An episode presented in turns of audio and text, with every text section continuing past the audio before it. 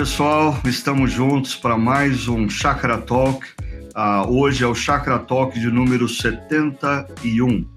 E para essa conversa de hoje uh, sobre reiniciando ideais das ideologias ao reino, eu convidei para estar comigo aqui uh, dois pastores que integram a nossa equipe aqui na Chácara Primavera, o Ricardo Augusto e o André. Sejam bem-vindos, Augusto, André, muito bom tê-los por aqui, ok?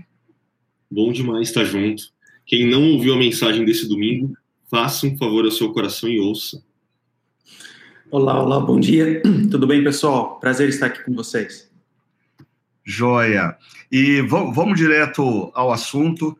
Ah, na nossa última reflexão, nós conversamos sobre a necessidade de nós, nesse grande reset, uh, pensarmos uh, no reinício dos nossos ideais, dos nossos sonhos, das nossas causas, dos nossos anseios.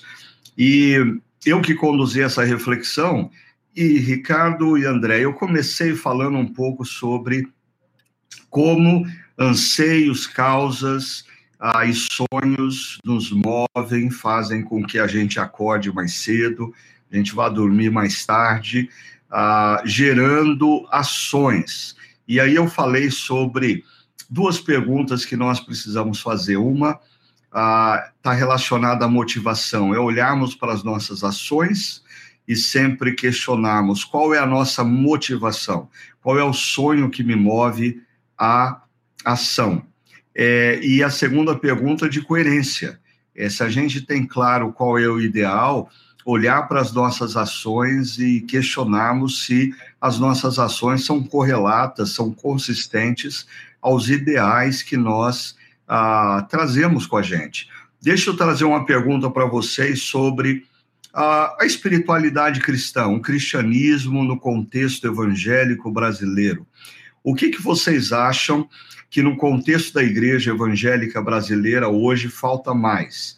Falta ideal, por isso não existem ações, ah, ou falta coerência. Existem ideais, ah, mas as ações daqueles que se afirmam discípulos de Cristo não são coerentes, ou talvez o pior, existem ações que são completamente desassociadas de qualquer ideal do reino. O que, que vocês acham uh, que pega mais no contexto uh, do que nós chamamos de fé evangélica brasileira hoje?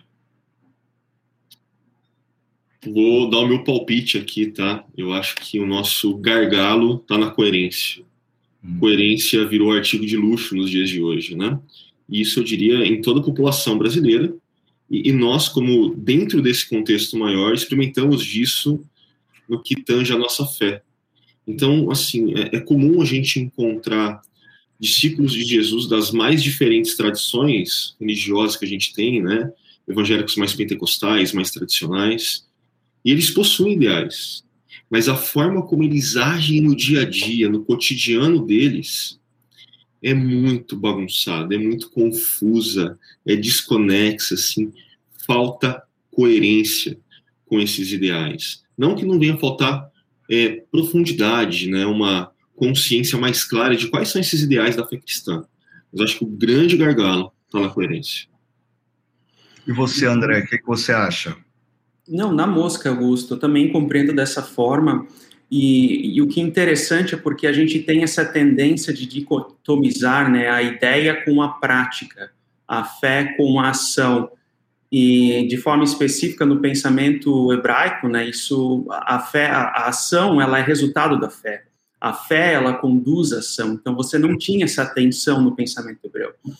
Ah, então, quando Tiago fala da justificação por obras, que Abraão foi justificado por obras, isso não está em tensão com Paulo em justificação pela fé. Não, por quê? Porque a fé, ela conduz a boa obra, a fé conduz a ação. Então, isso se chama a coerência. Sabe que esse tema, ele, uh, esse ponto específico da sua mensagem, Pastor Ricardo, me lembrou uh, um livro que eu li há um tempo atrás chamado Todo Mundo Mente, Everybody Lies, acho que de 2016 ou 2017. Lá havia uma pesquisa feita onde, ah, onde, onde se constatou onde se constatou que as mulheres americanas, no ano de 2017, a pergunta que elas mais faziam no Google era como descobrir se meu marido está me traindo. E o que é interessante, porque a suspeita que se levanta é se você for olhar as mídias sociais dessas pessoas, as mídias sociais dessas mulheres, de uma forma específica, ah, lá nós teremos uma imagem de um casamento feliz. Uhum. Lá certamente haverão fotos ah, de famílias sorrindo. Então, se a gente quer saber ah, o que, que uma pessoa pensa, o que, que uma pessoa é dentro dessa, dessa, dessa tese né, do livro, então a gente tem que olhar para a pesquisa do Google, não para a foto do Instagram. Hum. E trazendo essa, essa analogia, então, para a nossa concepção de, de, de, fé cristã, né? Eu, hora e meia, eu escuto pessoas falando, inclusive ontem no rádio, vindo à rádio, Crônica Esportiva, onde o, o, o jornalista falou, não, eu sou um católico praticante ou seja, um evangélico praticante. Ora, se você é católico, se você tem uma espiritualidade, se você é evangélico, se você é protestante, logo você é praticante. Mas não, nós criamos categorias dicotômicas.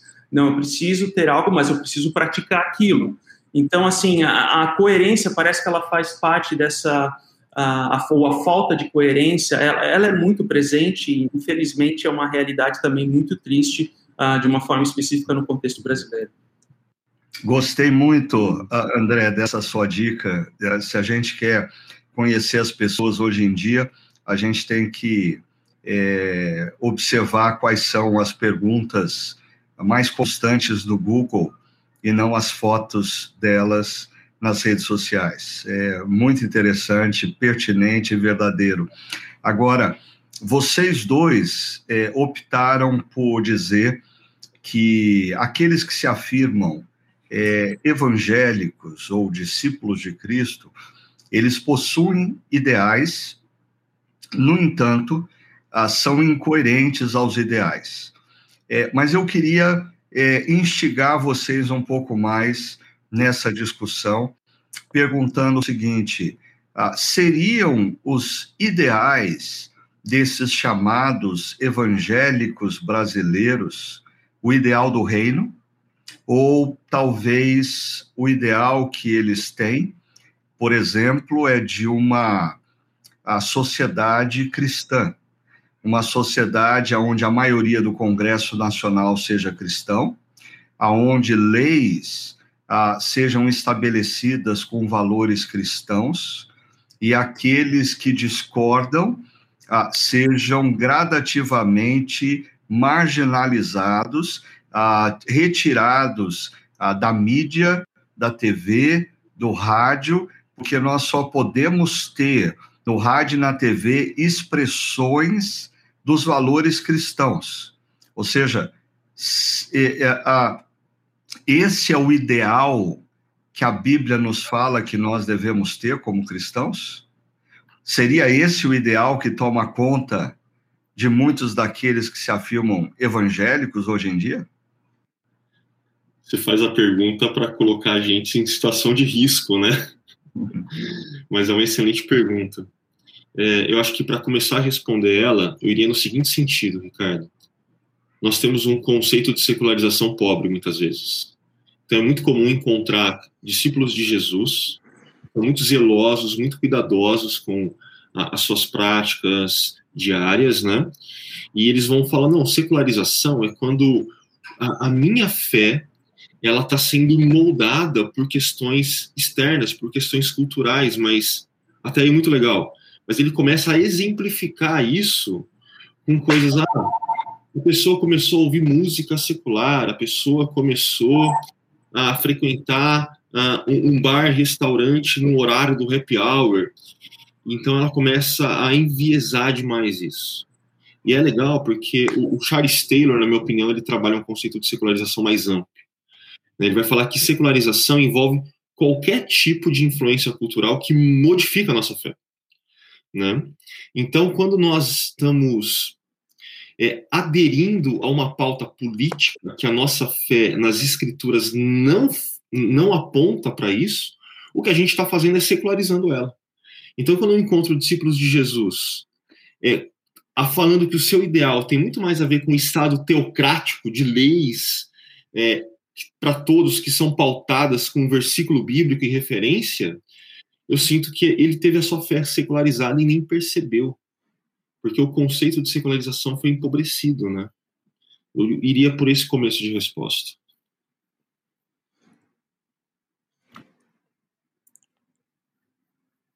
E você, você diria?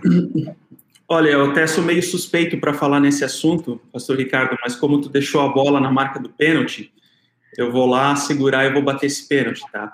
Porque, na, na, como eu venho de uma tradição de teologia luterana, ah, uma das preocupações que Lutero tinha, apesar de que ele não conhecia essa codificação política social que nós temos hoje, né, ele não, não, não estava antecipando isso, mas a partir da doutrina dos, dos dois reinos, ele estava prevendo, ele estava ah, preocupado com esse tipo de situação, onde os dois reinos eles, eles viriam a se misturar, né, um com o outro, e se tornar um só.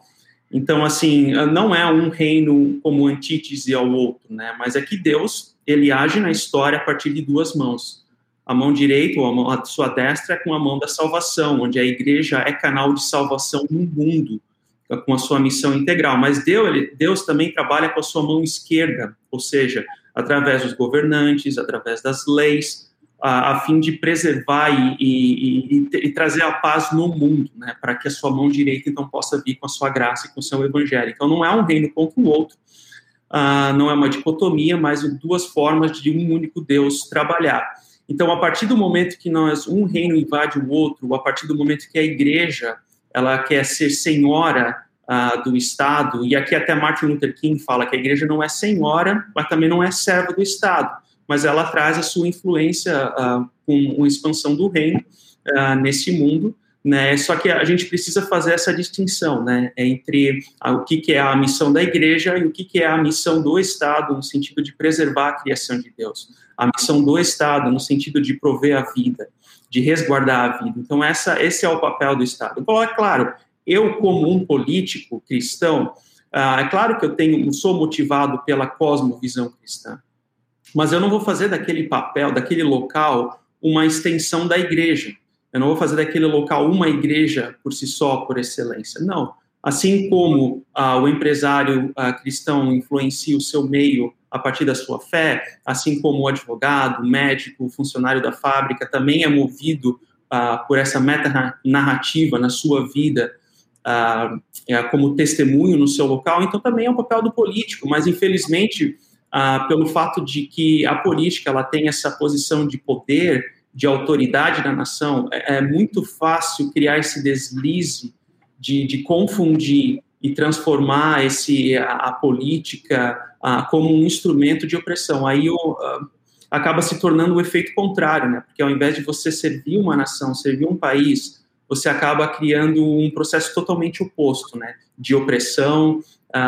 E eu não penso que isso venha ao encontro daquilo da, de uma de uma cristologia, né? Aquilo que é que Cristo fez e agiu no seu na sua no seu ministério, na sua vida terrena, que para nós é uma inspiração para nossa missão hoje enquanto vocês falavam aí, é, eu estava pensando no seguinte: é, quando a gente fala é, qual deveria ser o ideal é, de vida de alguém que se afirma discípulo de Cristo e, consequentemente, cidadão do reino, ah, antes de responder essa pergunta, é, deixa eu apresentar duas disfunções a partir do que eu ouvi de vocês. A primeira disfunção eu chamei do ideal da sociedade cristã. É, quando a gente transforma ah, o nosso ideal como cristão, como discípulo de Cristo, alcançar a maioria no Congresso Nacional, impor leis ah, e estabelecer as regras cristãs na sociedade como um todo. É interessante como muitos cristãos que estão abraçando essa visão ah, eles olham com assombro as notícias do que acontece no Afeganistão e outros países que se tornam é, países muçulmanos, mas eles não se uh, eles não percebem que eles estão indo pelo mesmo caminho, ou seja, uh, o movimento desses cristãos para transformar uma sociedade em sociedade cristã é muito parecido com o movimento dos muçulmanos em muitos dos países. Uma segunda disfunção associada ao que o Ricardo Augusto colocou, eu vou chamar de secularismo abençoado. É, o ideal desses cristãos é, nada tem a ver com os valores do reino. O ideal deles tem a ver com uma carreira de sucesso, com fazer muito dinheiro, por ter uma aposentadoria segura, por ter uma casa na praia, de preferência de frente para o mar, ah, mas eles querem que tudo isso aconteça com a bênção de Deus. Então, eles vivem uma espiritualidade, vão nas suas igrejas, oram, servem, dão o dízimo, mas o ideal deles está completamente desassociado é, do próprio reino de Deus. Eles estão construindo o reino deles na terra, aí eles querem a bênção de Deus para a construção desse reino. E aí, chegando na minha pergunta inicial, é, o que seria ah, o ideal ah, de vida de alguém que se afirma cidadão do reino de Deus? Essa pergunta é para vocês. Qual, quando a gente fala nós precisamos ter ideais como cidadãos do reino de Deus. Quais seriam esses ideais, ou qual seria o ideal de vida de alguém que se afirma cidadão do reino de Deus? Ricardo, é, eu acho que você respondeu ela ontem. Né? Hoje é segunda, ontem na reflexão de domingo você trouxe uma frase que nós, como discípulos de Jesus, devemos viver aqui agora na maior intensidade e densidade possível os valores do reino de Deus. E eu ouvi essa frase ainda a primeira vez há muitos anos atrás, muitos anos atrás. E até hoje ela é uma frase que me, uma frase que me move. Ela tem a ver com o meu ideal. Eu quero em todas as áreas da minha vida, em todas as minhas relações, nas coisas mais pequenas para as maiores coisas que eu faço, fazer tudo de uma forma que os valores do reino se tornem manifestos, sejam sinalizados, se tornem visíveis. Maior intensidade e densidade possível disso. Eu iria no que você uhum. trouxe ontem. É, essa, essa frase ela me lembra uma frase do, né, do bispo anglicano Robson Calvacante, que vai nessa, nessa direção né, de de viver o reino de Deus de uma forma intensa, mais intensa possível aqui agora, porque reflete aquilo que há de vir no amanhã, né, no ali e além. Então, alguma coisa nesse sentido. Eu penso que viver os valores do reino, e foi mais ou menos esse direcionamento também da, da mensagem do pastor Ricardo, é uma, é uma revolução silenciosa. Então, porque nós queremos a justiça aos berros, aos gritos, Uh, e eu não penso que seja essa esse o movimento que Jesus uh, faria, apesar de que havia o confronto com os líderes religiosos, etc. Tudo bem, mas não nessa forma opressora como a gente está acostumado a, a, ver e a visualizar. Então, eu penso aqui para o cidadão comum, eu e você, né? Como cristãos no nosso local de trabalho, no nosso ambiente de convivência social. É muito mais uma revolução social silenciosa. Viver os valores do reino, então, aonde havia ira, eu sou um agente de paz. Ah, aonde há turbulência, eu sou um agente de transformação ali onde eu estou. Ah, é a ideia do termostato, termômetro e termostato, né? Então, o termostato ele, ele, ele, ele transforma o ambiente. O termômetro ele apenas é uma, uma sinalização da temperatura local. Termostato ele muda o, o, ambiente. Então, assim, o, o, o cristão é aquele que transforma o ambiente com com, com os valores do reino. Então, eu penso nesse sentido muito mais como uma revolução silenciosa do que algo que venha de cima para baixo e impõe alguma ideia, alguma proposta no sentido de vincular e direcionar para uma sociedade cristã. Mas quando vocês fazem menção dessa expressão que uh, o, o ideal do cidadão do reino é viver na maior intensidade possível uh, os valores do reino, ah, que vai se concretizar, se faz presente nele, mas ainda não se faz totalmente presente na história, né? Essa, é, esse viver na maior intensidade possível aponta é, para o que nós conversamos acerca da parábola do trigo do joio, e das redes. Ou seja, é, nós vivemos num mundo aonde o bem e o mal vão coexistir, enquanto o rei do reino não voltar e concretizar o reino. Mas isso parece ser muito difícil para a gente é, é, viver, né? Muitas vezes eu acho que nós nos esquecemos desse fato de que nós estamos na história para viver na maior intensidade possível os valores do reino, mas nós não vamos conseguir a partir de nós mesmos, dos nossos projetos, das nossas motivações, das nossas ideologias, é, construir na história uma sociedade perfeita onde só exista bem e todo mal foi extirpado. É, vocês concordam com isso? É, é e é tão difícil para nós é, aceitarmos isso?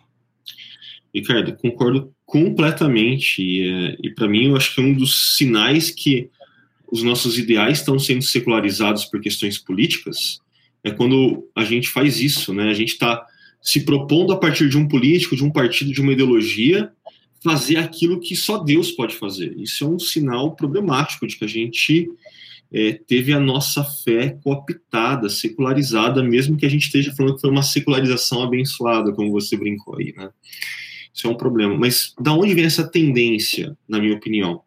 Vem desde do jardim, vem desde Gênesis 3. É, Para mim, ali o que acontece no jardim, nesse cerne de autonomia que aquele primeiro casal é, manifesta, tem a ver com isso, por fazer as coisas a partir de si mesmo, né? definir o que é bom e o mal, e ser o realizador da, das, dos grandes feitos na história.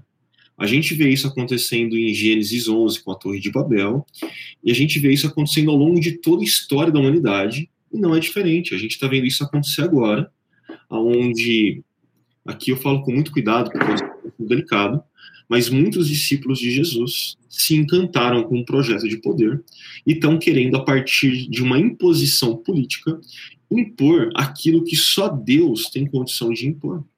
Isso é um problema. Uhum, uhum. É, essa, eu acho que nessa pergunta entra naquela famosa tensão do já agora e ainda não. Então, uhum. na semana passada nós estávamos uh, dialogando sobre isso em um dos GPs, dos grupos pequenos, onde surgiu justamente essa pergunta.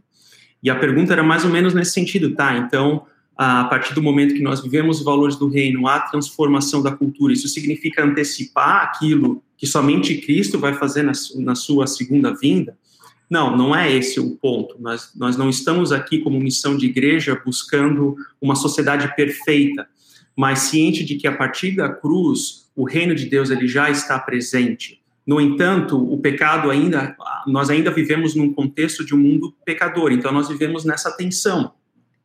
E o viver intensamente o reino de Deus agora, sinalizar o reino de Deus agora na paz, na justiça, no amor, é uma antessala daquilo que vai acontecer na eternidade, onde não haverá mais injustiça, não haverá mais a falta de amor, não haverá mais rupturas de relacionamentos. Então, viver intensamente o reino de Deus é sempre uma antessala daquilo que há de vir a partir da segunda vinda de Cristo. Então, nós vivemos nessa tensão de que já agora nós podemos viver a, a, a, presença do reino de Deus entre nós, mas ainda não na sua plenitude, porque somente a partir da segunda vinda de Cristo.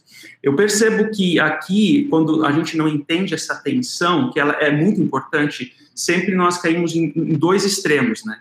O primeiro extremo é aquela de teologias ou, ou, ou, visões políticas que querem transformar a sociedade numa sociedade perfeita, estipando o mal a qualquer custo, ou também o, o extremo, né, do outro lado. Eu trabalhava com, com um homem ah, no, na empresa e ele não dava muito valor ao trabalho. E a justificativa que ele dava, era um pouco preguiçoso, por assim dizer, é que ele dizia: não, o mundo vai acabar amanhã, Jesus vai voltar amanhã, eu não preciso aqui trabalhar. Ou seja, é o outro extremo. Você tem que ser sal, luz no local onde você está, e isso é viver intensamente o reino de Deus, como uma antessala daquilo que há de vir a partir da segunda vinda de Cristo. Uhum. É interessante, deixa eu colocar um ponto aqui que a gente não abordou na reflexão de ontem, porque o tempo é limitado, né? Mas nós estamos falando muito aqui de transformação, é porque a gente está pressupondo que nós vivemos como cidadãos do reino, ah, no mundo onde o bem e o mal coexistem, mas o nosso papel ah, é a promoção do bem, é, é nos vincularmos aos valores do reino e influenciarmos essa sociedade. No entanto, é, numa conversa que eu tive algum tempo atrás com o Mike Gorin, ele dizia que assim existe um perigo da igreja achar que o resultado da sua missão na história vai ser sempre a transformação da sociedade. E isso é uma mentira. Ele dizia, muitas vezes o resultado da missão da igreja na história é o martírio. Muitas vezes nós vamos viver os valores do reino e o resultado disso não será a transformação da cultura, mas será o martírio, tá? porque nós vivemos num mundo aonde as estruturas do mal se fazem presentes. Então é interessante que a nossa visão de missão da igreja é sempre triunfalista. Mas quando nós olhamos para o próprio livro de Apocalipse, é uma das coisas na, no drama descrito no livro de Apocalipse, uma das coisas que parece ah, gerar a determinação da intervenção de Cristo na história para trazer o seu reino é o clamor dos mártires, é a oração daqueles que estão na história sofrendo porque estão vivendo os valores do reino em sociedades onde as estruturas do mal estão prevalecendo. Né? Ou seja, não, não é só uma questão de cristãos vivem os valores do reino e nós temos a transformação da cultura. Não, existe outra possibilidade. Nós vivemos os valores do reino e a sociedade nos extermina, a sociedade nos rejeita e nós vamos sofrer por causa dos valores do reino. Ah, existe essa possibilidade? Com certeza, com certeza. E, e, você citou o Mike, né? Eu lembro que a primeira vez que eu estava lendo um livro dele, uma coisa me chamou a atenção. Ele não usava a palavra transformação. Ele usava a palavra sinalização, né? Eu ficava pensando, mas por que isso, né? Por que isso? E aí, à medida que eu fui lendo ele, eu fui percebendo, ah, não. O que ele está falando é, a nossa missão é sinalizar o reino de Deus. Nós vivemos de um jeito que as pessoas vão perceber o que Deus está fazendo na história. Se isso vai gerar transformação ou não, cabe a Deus. Se isso vai gerar martírio ou não, cabe a Deus mas são possibilidades reais e concretas na história, né? É, é. Uhum. é e, e, eu creio também que a, a, gente precisa perceber que quando a gente fala é a partir da parábola do joio e do trigo e a parábola das redes, de que nós vivemos num mundo onde a coexistência do bem e do mal perdura ao longo da história e nós jamais seremos capazes de construir ah, estruturas e sociedades aonde o bem ah, seja exclusivo e o mal seja extirpado, é, é, eu queria destacar dois pontos aqui na nossa conversa. A, a importância de cristãos que, por exemplo, lutam é, por valores morais na sociedade, terem consciência da inviabilidade histórica de nós estabelecermos uma sociedade onde tão somente os valores morais cristãos prevaleçam. Por outro lado, cristãos que lutam por causas sociais, por causas justas, pessoas que estão batalhando para minimizar a dor daqueles que são oprimidos por estruturas do mal e tudo isso é digno, tanto você lutar por valores morais, como você lutar pela justiça social. Mas quando cristãos que lutam nessas frentes se esquecem das parábolas, do joio e do trigo e das redes, eu temo que a tendência deles é, ao longo da caminhada, eles amargarem, eles azedarem, e, e, e a imagem de Cristo em suas vidas se desconfigurar. Ou seja, eles começam lutando por causas boas, a, a, a questão da moral na sociedade, a moral a, e a questão da justiça social. Mas quando a gente perde a dimensão da inviabilidade histórica de a gente fazer o bem prevalecer e o mal ser extirpado, essas pessoas começam a amargar e azedar. É um risco tremendo, vocês não acham? Sim, é muito, muito interessante porque a partir dessa fala, né, o, o ponto da crítica é transformar a transformação da cultura como alvo, como telos da missão da igreja. Uh, mas eu penso que aqui o termo sinalização, ela melhor uh, descreve né, isso que você está mencionando. Eu me recordo que o meu, o meu mentor de doutorado, ele é alemão, mas nasceu e cresceu na Botsuana e África do Sul. E, e a mãe dele, quando recebia mulheres né, grávidas na, na, na igreja, ela realizava o parto. Então ela não ficava pensando primeiramente, ah, como é que eu vou colocar isso na minha teologia? Não, ela simplesmente fazia. Então ali ela sinalizava o reino, ali ela promovia o bem, ali ela promovia a paz, dando dignidade para aquelas mulheres que não tinham estruturas ou condições de ter um parto digno.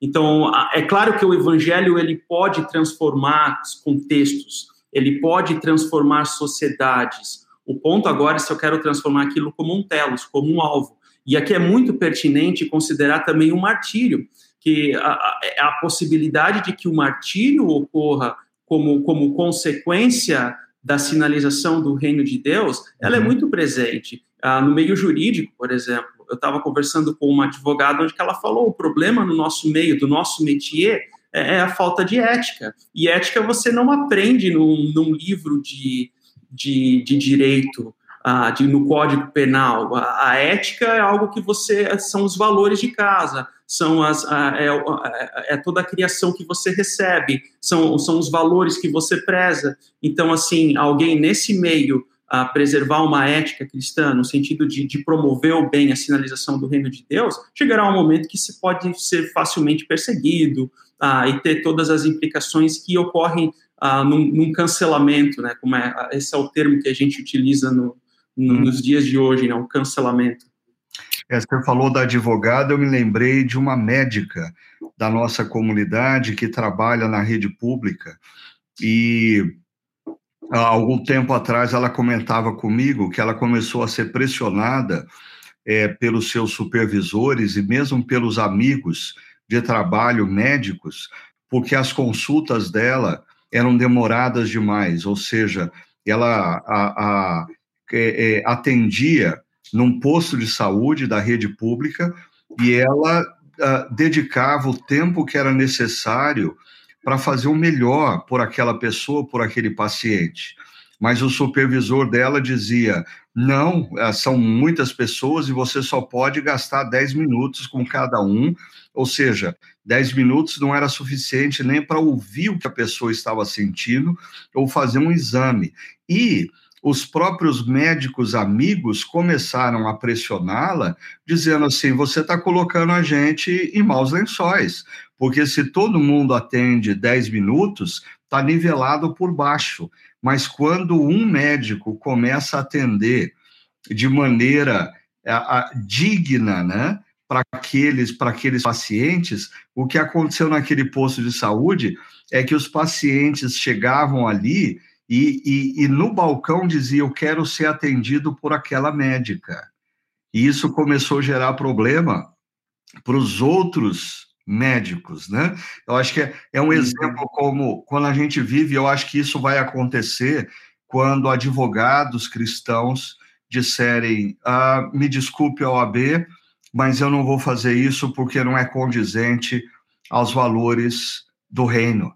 Ah, e talvez a OAB vai dizer, então a gente vai entrar com um processo disciplinar como você, contra você. Ou um terapeuta, um psicólogo cristão, aqui diz para o Conselho eh, Nacional de Psicologia, olha, ah, desculpe, mas eu não concordo com isso e eu não vou fazer isso. Ah, eu, é, é, é, é interessante como os profissionais das mais variadas áreas da sociedade não se apercebem que o mundo não mudou muito. Quando a gente volta lá para Daniel e a estátua de Nabucodonosor, que é símbolo da estrutura opressora, e que diz: se você não se curvar diante dessa estátua, ah, você não, não, não tem mais direito de viver.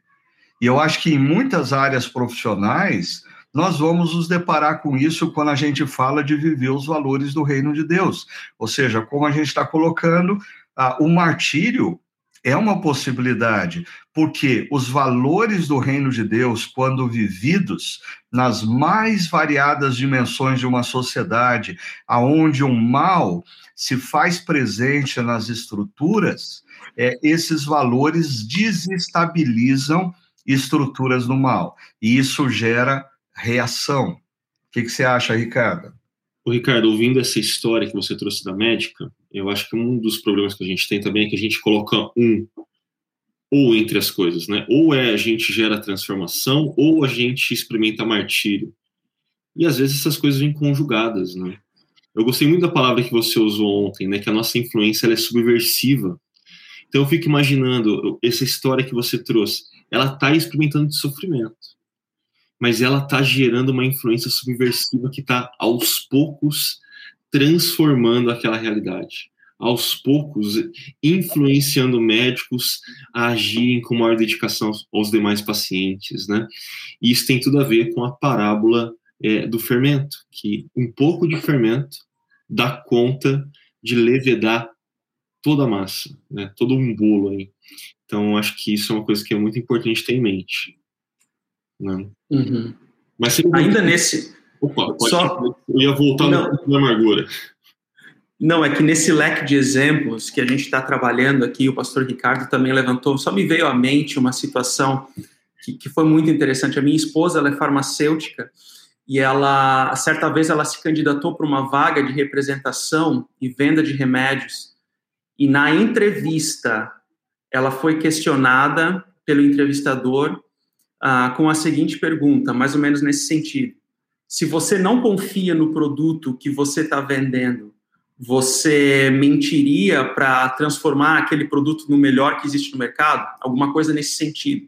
Ou seja, a própria entrevista ela já condiciona a pessoa a viver uma ética totalmente oposta ao valor do reino de Deus.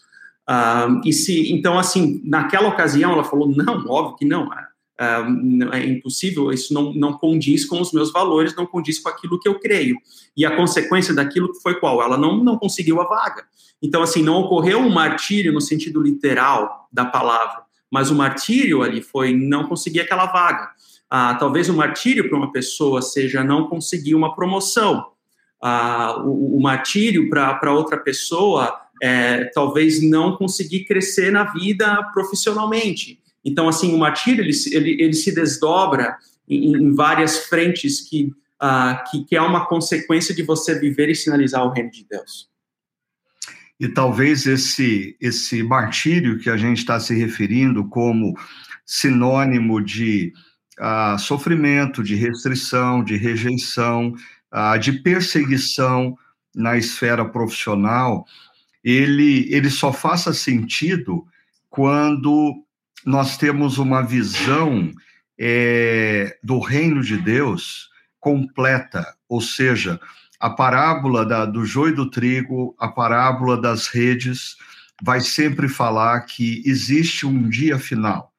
Existe um dia final onde todo mal é extirpado, justo juiz estabelece a justiça. Né? Quando nós perdemos a, essa visão de que existe esperança, sim.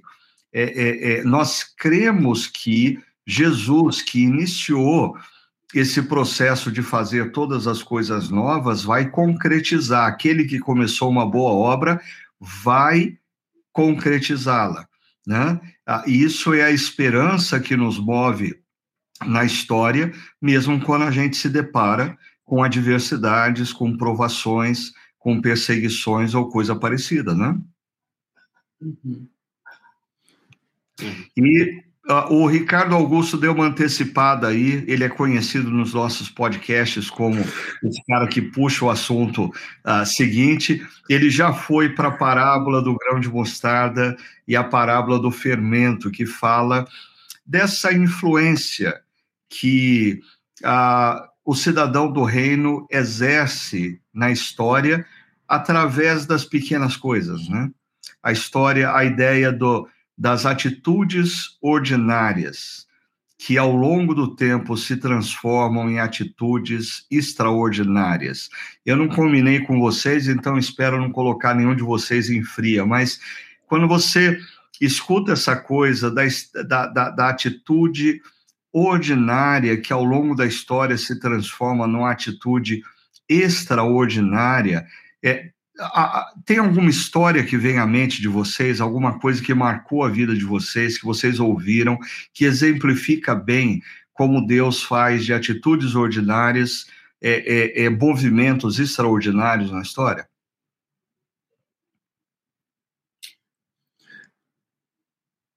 Eu acho que eu peguei vocês dois, hein? Deixa na memória aqui, né?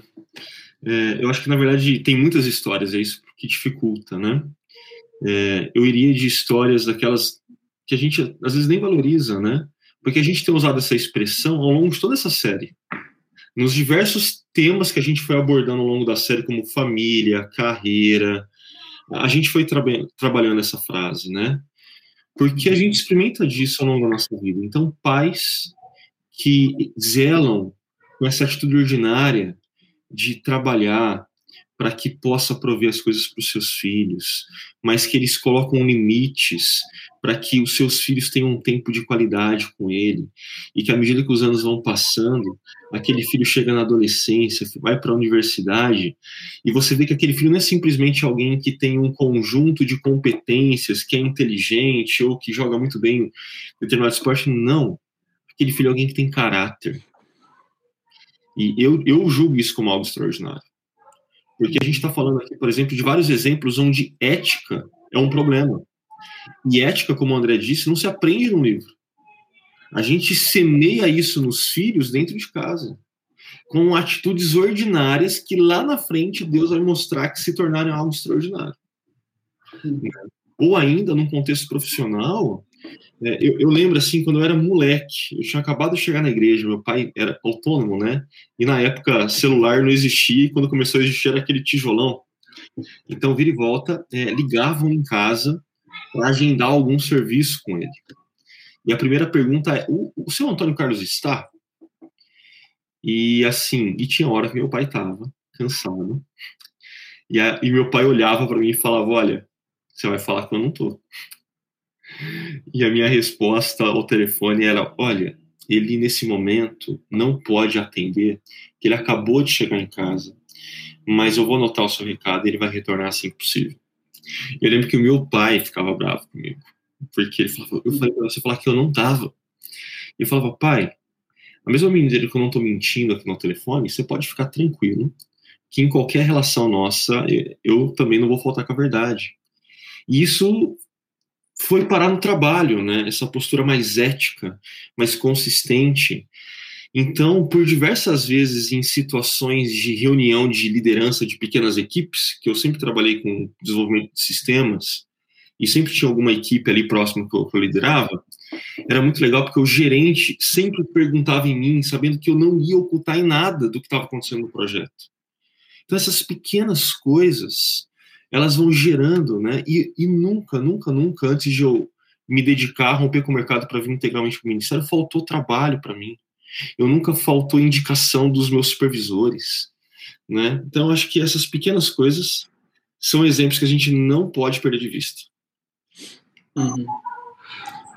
Isso. Um exemplo, um exemplo que me vem à mente, uh, que no período do seminário eu realizava alguns estágios numa comunidade terapêutica uh, vinculada à instituição, à igreja, e lá, certa vez, uh, foi uh, recebido como um dos internos ali um jovem rapaz, naquela ocasião de 15, 16 anos, que tinha problema com alcoolismo já. E, e certa vez ele, ele trouxe bebida para dentro da instituição e eu fiz o papel de amigo da onça, né? Então eu falei para os diretores, ó, oh, fulano está com aqui com bebidas, né?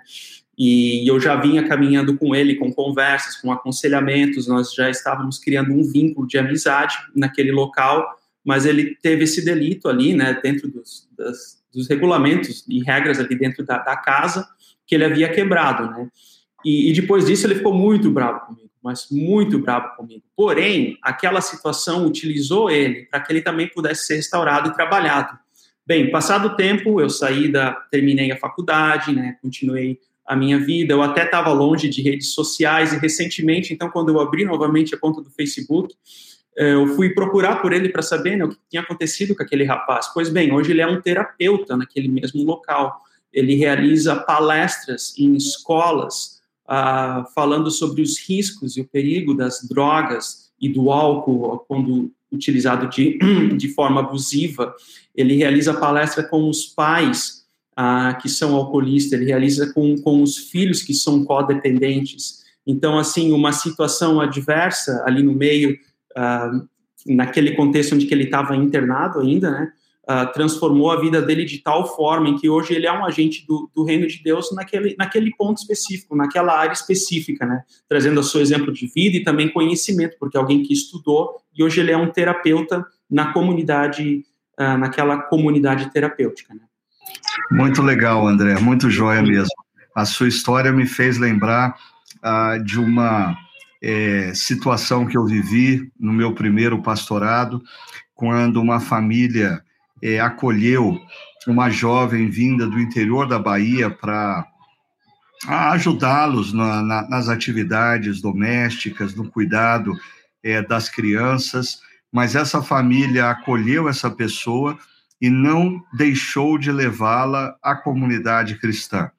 E essa pessoa era uma jovem na época, se converteu ali na comunidade cristã, começou a compreender o reino de Deus e um dia ela decidiu que iria voltar para o seu povoado no interior da Bahia. Ah, e nós oramos por ela, na despedida dela, ela voltou para o povoado na Bahia e aquela pessoa, com toda simplicidade, voltou e passou a falar do Evangelho de Jesus para as pessoas do seu povoado. E uh, meses mais tarde, eu recebo uma carta dela, na época que as pessoas escreviam carta, porque não tinha e-mail ainda, né? Uh, dizendo que ela estava estudando a Bíblia com mais de 20 pessoas todo domingo na casa dela. E aquela jovem começou uma igreja nesse povoado na Bahia. Mais tarde, nós fizemos viagens é, com profissionais da área da saúde, da área da engenharia civil, da área a, a, a, da agronomia, para a região onde essa jovem estava e ajudamos o povoado inteiro. Ah, e tudo isso aconteceu quando uma família ah, recebeu uma jovem para trabalhar na sua casa como uma empregada doméstica, mas a tratou com toda a dignidade e entendeu que ela deveria ser levada à igreja junto com a família. E o evangelho semeado no coração dessa jovem, mais tarde transformou um povoado no interior da Bahia. Ou seja, pequenas atitudes que Deus transforma em movimentos extraordinários. Assim, nós estamos repletos de histórias do reino de Deus. Mas o tempo está correndo e eu preciso acelerar aqui e eu gostaria de ir para o último ponto da nossa reflexão e talvez o ponto uh, mais, para alguns, polêmico. É quando Jesus fala da parábola dos solos e, e os diferentes solos, falando do solo, solo da beira de caminho, do solo rochoso, do solo espinhoso, e aí o solo bom. E a pergunta é, que normalmente as pessoas fazem, mas que tipo de solo eu sou, né?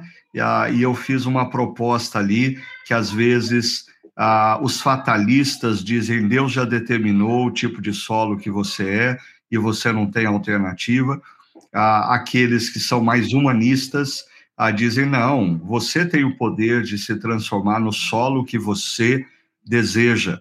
E, e eu coloquei, eu acho que a intenção de Jesus com essa parábola era outra, era ah, mostrar para todos nós que nós somos solos de beira de caminho, solos rochosos, solos espinhosos, e que nós precisamos nos voltar para Deus dizendo: Deus, faz de nós um solo bom, a fim de que a gente escute e entenda o reino de Deus, o que é o reino de Deus. Como que vocês ah, ouviram essa parte ah, fiquem à vontade para colocar os insights de vocês, criticarem, a explorarem outras aplicações, por favor.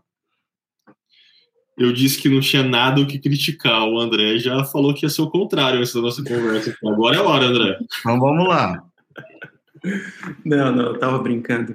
A questão é a seguinte, né? Ah, em linguagem teológica e depois trazendo isso para uma linguagem pastoral, né? O ponto de discussão nesse texto, a partir da, do insight que você trouxe na mensagem, Pastor Ricardo, não é um problema de justificação, mas é um problema de santificação. Ou seja, ah, essa parábola ela não quer discutir se o solo A, B ou C, ah, esse é o não salvo e o solo bom é aquele que é salvo. Não é essa divisão que a parábola quer trazer.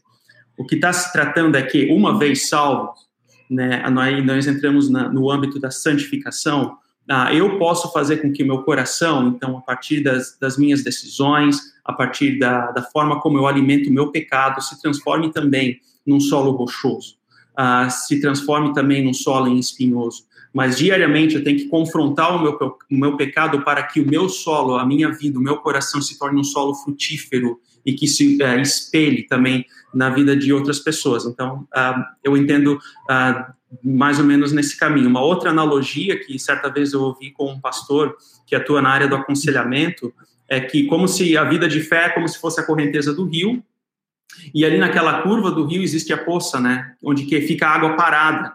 E geralmente é uma água suja. É uma água que com, com galhos de árvore. Então ela, ela fica meio que circulando e não segue a correnteza do rio. Então uh, um solo rochoso, um solo entre espinhos, é como se fosse aquela água parada. Ela não consegue seguir o curso da vida de uma forma natural, de uma forma plena.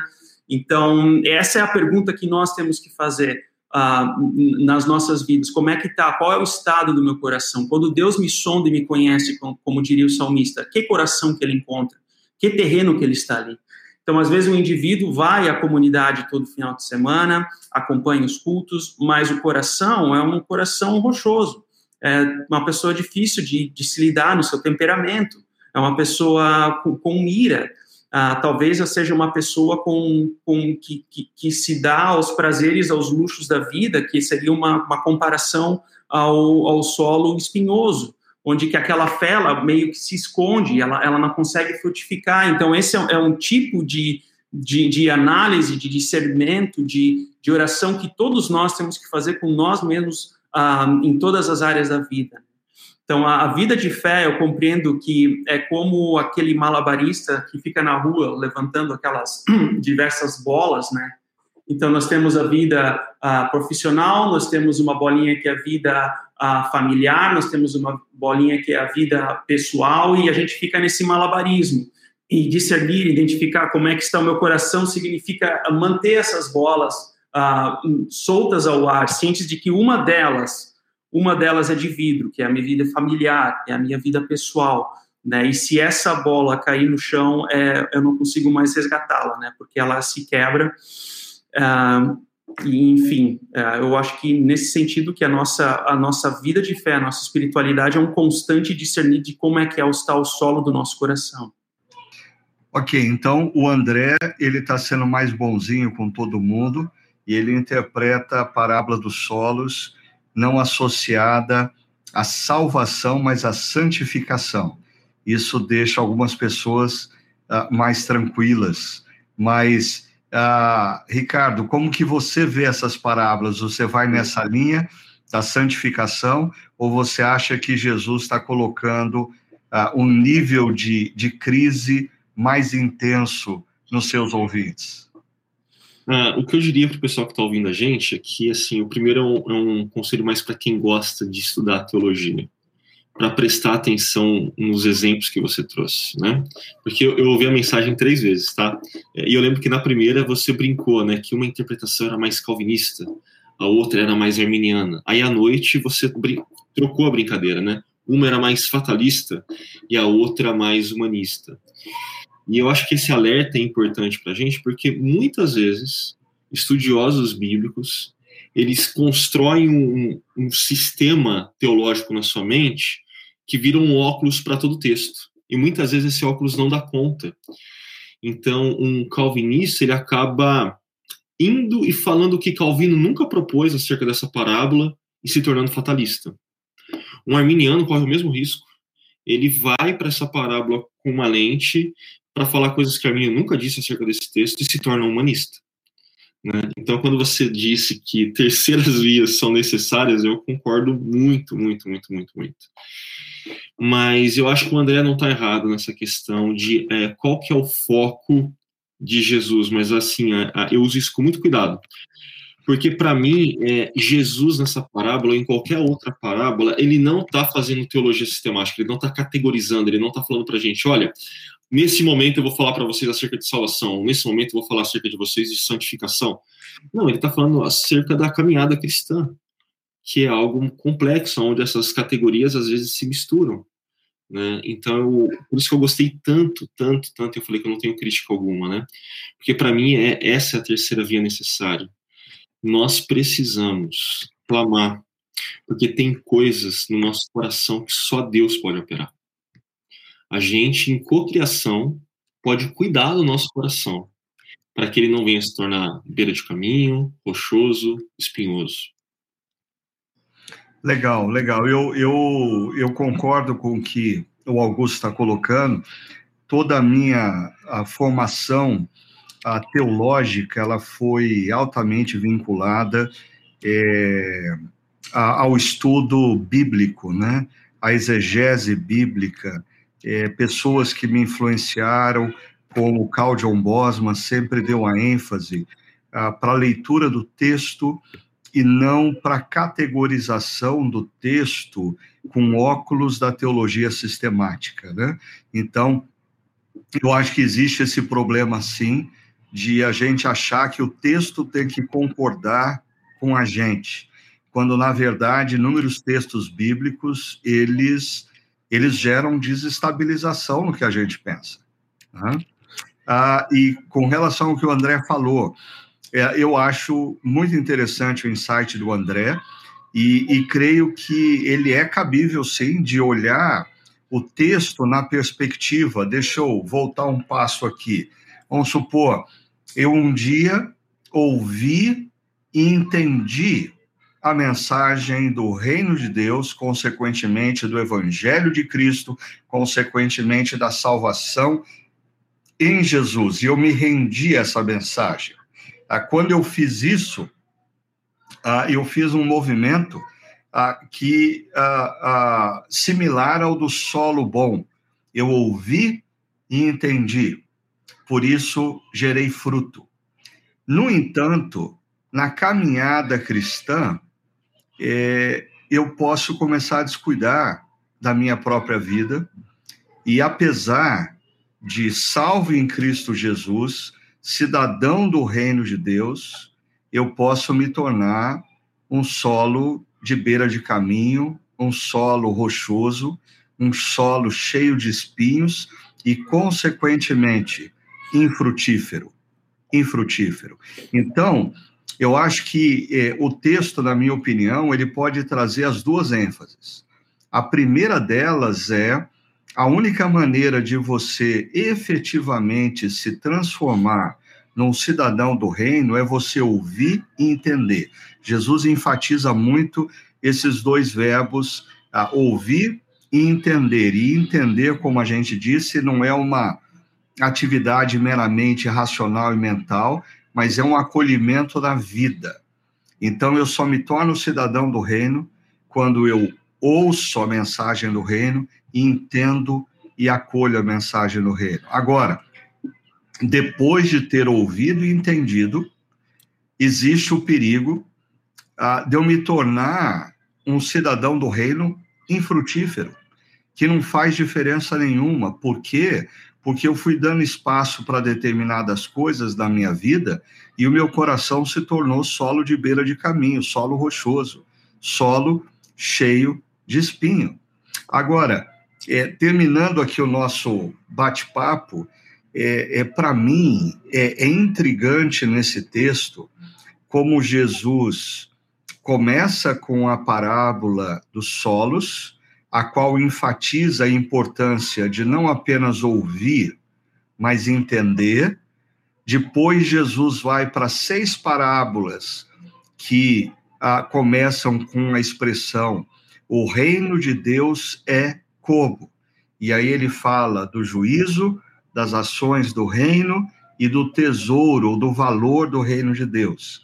Mas aí no final do capítulo, Jesus olha para os discípulos e faz uma pergunta ah, enigmática. Ele diz: E vocês entenderam? Como que vocês acham que os leitores da Bíblia no século 21 ah, precisam ouvir essa expressão de Jesus depois de toda tudo que ele fala em Mateus 13, quando ele pergunta para os discípulos: E vocês entenderam? Uhum. Como a gente deve ouvir essa pergunta e assim a gente vai encerrando o nosso podcast. Diga, André. Uhum. Eu acho que aqui nós voltamos lá na nossa fala inicial, né, dos ideais que conduzem à ação. Então, ouvir e entender não é simplesmente um algo intelectual, ah, eu entendi, mas é colocar em ação. Então, como forma o pensamento hebraico, a fé conduz à ação. Eu penso é isso que nós que nos falta é, de uma forma muito específica de, de uma fé que conduz à ação. Então, é essa interpretação que me vem à mente quando Jesus coloca o ouvir com os ouvidos, mas entender com, a, com o coração. E no pensamento hebraico, o coração ele não é o centro das emoções, como nós entendemos, né? mas o centro das decisões. Uhum. As decisões da vida, é, é o, o local da, do centro das decisões da vida é o coração. Então, ouvir e entender com o coração no pensamento bíblico seria colocá-lo em prática. Legal, André, porque hoje em dia, quando a pessoa escuta a expressão, aí eu ouvi e entendi, a consequência disso é, ah, então a pessoa tem a informação e sabe, mas isso não gerou nada na vida dela. E lá no texto da parábola dos solos, ah, o solo que é aquele que ouve e entende, Jesus complementa, e ele dá colheita de 100, 60, 30 para 1. Em outras palavras, como o André está enfatizando, no contexto da cultura hebraica, ah, entender é mais do que saber ah, é redimensionar as ações da vida, é praticar, é gerar fruto. Né? E você, Augusto, o que, que você diria sobre essa pergunta de Jesus? E você, então, entendeu? É, eu, eu faria uma mudança por conta dessa ressalva que a gente está fazendo. Já que a nossa cultura faz a gente ler e entender como um processo intelectual, racional, cognitivo apenas, eu, com muita humildade, sugeriria uma tradução alternativa. E vocês, vivem isso? Uhum. E essa é a pergunta que tem que ecoar dentro da gente. Legal. É, eu acho que a gente poderia discutir em outro podcast a, a visão que nós temos hoje a, na cultura ocidental de formação, que é uma, cultu uma cultura muito centrada na intelectualidade, e a cultura de formação na, na sociedade hebraica e grega dos tempos de Jesus, que está muito mais centrada na, no aprendizado. Se a pessoa não sabe fazer e, consequentemente, faz, ela não entendeu. Ela não entendeu. Né? Mas eu queria agradecer grandemente aí o André e o Ricardo Augusto por participar desse podcast no meio de um feriado prolongado. A gente tentou aqui dar uma antecipada para que o pessoal de grupo pequeno tenha o material e, e eu estou tirando eles ah, do descanso de uma folga de segunda-feira cedo, num final de semana prolongado, mas eu, eu agradeço muito vocês por participar desse momento, assim também como o Áquila, que hoje está mais quietinho aí na técnica, não, não, não, nos, não, não nos deu as respostas certas que ele normalmente vai colocando no chat aqui, mas muito obrigado a você também, Áquila, por se dedicar com tanta excelência a nós e nos servir nesse podcast, ok? Deus abençoe todos vocês, que vocês tenham uma excelente semana e estejamos orando pelo nosso país, pelo nosso Brasil, que Deus derrame sobre todos nós paz e nos dê dias melhores e que nós, como cidadãos do reino, continuemos vivendo com a consciência a, da inviabilidade histórica de uma sociedade plenamente justa a, a, e, e, e, e atrelada ao bem, com a extirpação do mal, mas o nosso papel é vivermos na maior intensidade possível os valores do reino que todos nós aguardamos, o reino que virá de maneira concreta e definitiva com a pessoa do nosso Rei e Senhor Jesus Cristo. Deus abençoe a todos e boa semana.